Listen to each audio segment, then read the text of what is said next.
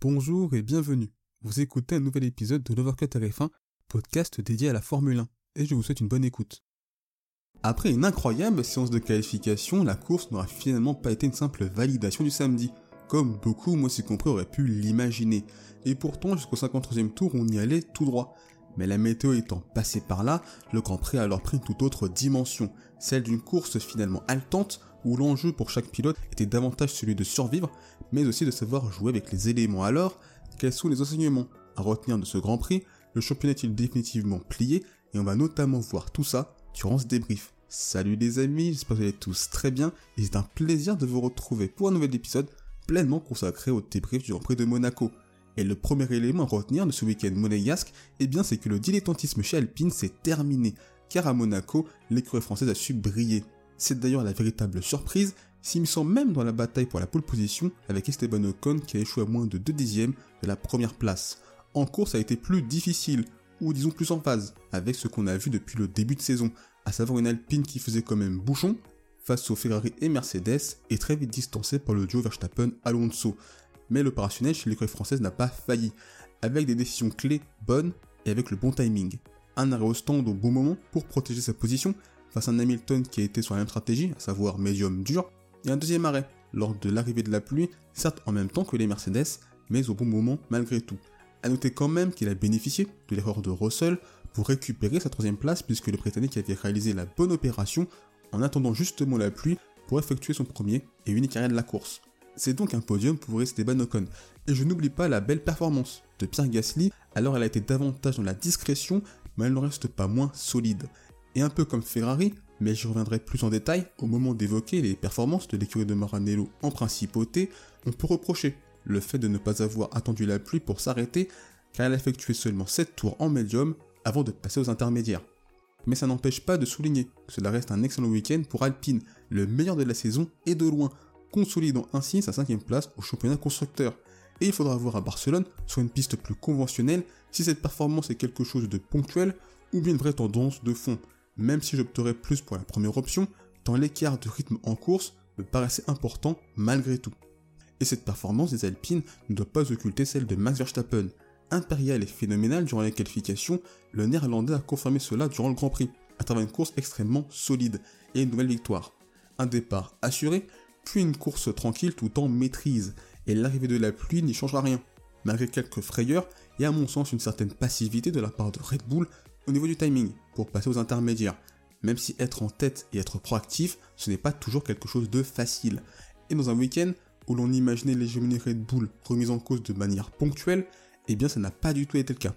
Tout cela contraste très clairement avec le week-end désastreux de Sergio Perez. Accidentant en qualification, le Mexicain bon dernier devait espérer un miracle pour obtenir un bon résultat. Miracle il n'y a pas eu. En difficulté dans le peloton, et par moments très brouillon dans ses manœuvres et son pilotage avec pas mal d'erreurs notamment, le numéro 11 a tout simplement vécu son pire week-end de la saison. Et le fait de concéder deux tours, oui j'ai bien dit deux tours à son équipier et rival pour le titre, est un symbole extrêmement puissant d'une course galère.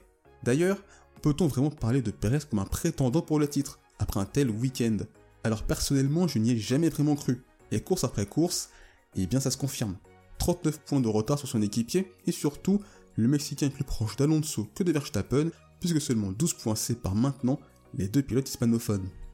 Pour Aston Martin et Fernando Alonso, ce week-end aurait pu avoir les allures d'une opportunité manquée, car vu des forces de l'AMR23, sa capacité à freiner plus tard que ses rivales et sa traction excellente pour s'extirper plus vite des virages lents, le tracé de Monte Carlo était celle qui lui convenait le mieux.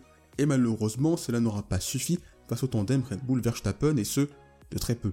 Seulement 84 millième concédant qualification, et à Monaco les conséquences sont importantes car parti deuxième, et ce malgré une stratégie audacieuse avec les pneus durs en début de course, le pilote espagnol s'est vite retrouvé dans son monde entre la Red Bull et le reste du peloton.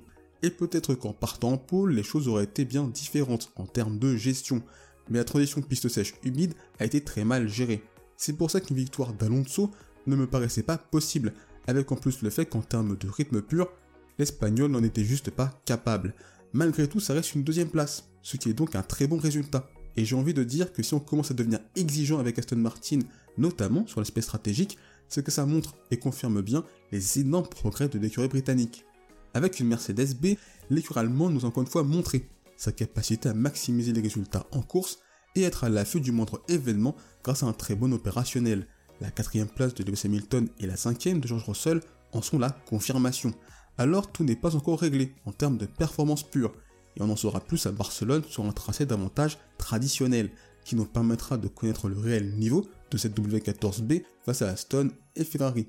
Mais les flèches d'argent me semblent tout de même sur la bonne voie, avec un léger mieux selon les pilotes.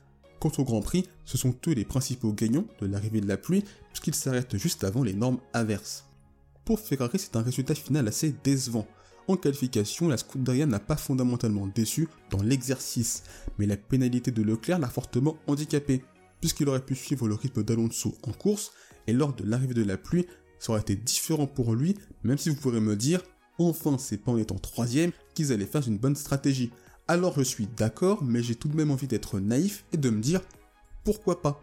Mais si on nommait ce scénario et que nous revenons à la réalité, on peut reprocher des arrêts plutôt précoces, tout en sachant que les deux pilotes débutent en pneus durs.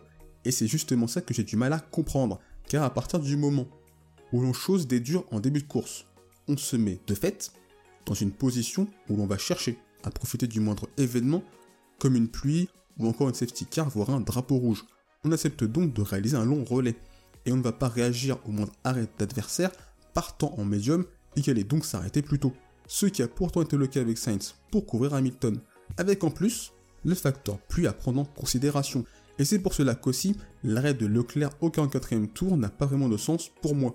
En gros, il aura fallu faire la même chose que Russell, Alonso et Verstappen qui ont attendu cet événement quand Ferrari a justement été dans un entre-deux entre la position en piste et l'attente du fameux moment, et ce, sans assumer jusqu'au bout sa voie initiale. Et malheureusement, le pari de rester en piste sous la pluie en attente du safety car n'a pas fonctionné, et à la fin, les conséquences se payent cash, les Charles Leclerc 6ème et Carlos Sainz 8ème. Sans oublier que ce même Carlos Sainz a fait tout de même pas mal d'erreurs durant cette course. Sa touchette avec Ocon, l'aileron cassé, et tout ça conditionnait la suite de sa propre course avec également une autre erreur à Mirabeau haute. Donc ce sont plus ces erreurs qui ont plombé sa course que les stratèges rouges. Et enfin, porte du top 10, on retrouve les McLaren de Norris et Piastri. Et c'est plutôt un solide week-end de la part de l'équipe de qui certes se retrouve distancé par rapport à Alpine, mais consolide bien sa sixième place au championnat constructeur. Finalement, cette course en termes monégasques nous a apporté son lot de surprises, mais aussi de certitudes, avec le retour d'Alpine au premier plan et que pour battre Red Bull, il va falloir être très chanceux et créatif, car si même là et dans ces conditions Red Bull gagne, eh bien je pense mes amis qu'une saison de tous les records avec 100% de victoire est tout bonnement envisageable. Merci d'avoir écouté cet épisode. S'il vous a plu, n'hésitez pas à vous abonner au podcast de Voir que TF1 ainsi qu'à la chaîne YouTube. C'est une façon de soutenir le projet et également de ne pas manquer les prochains épisodes. N'hésitez pas également à partager cet épisode à vos proches. On se retrouve les amis très bientôt D'ici là, portez-vous bien, je vous souhaite le meilleur. Salut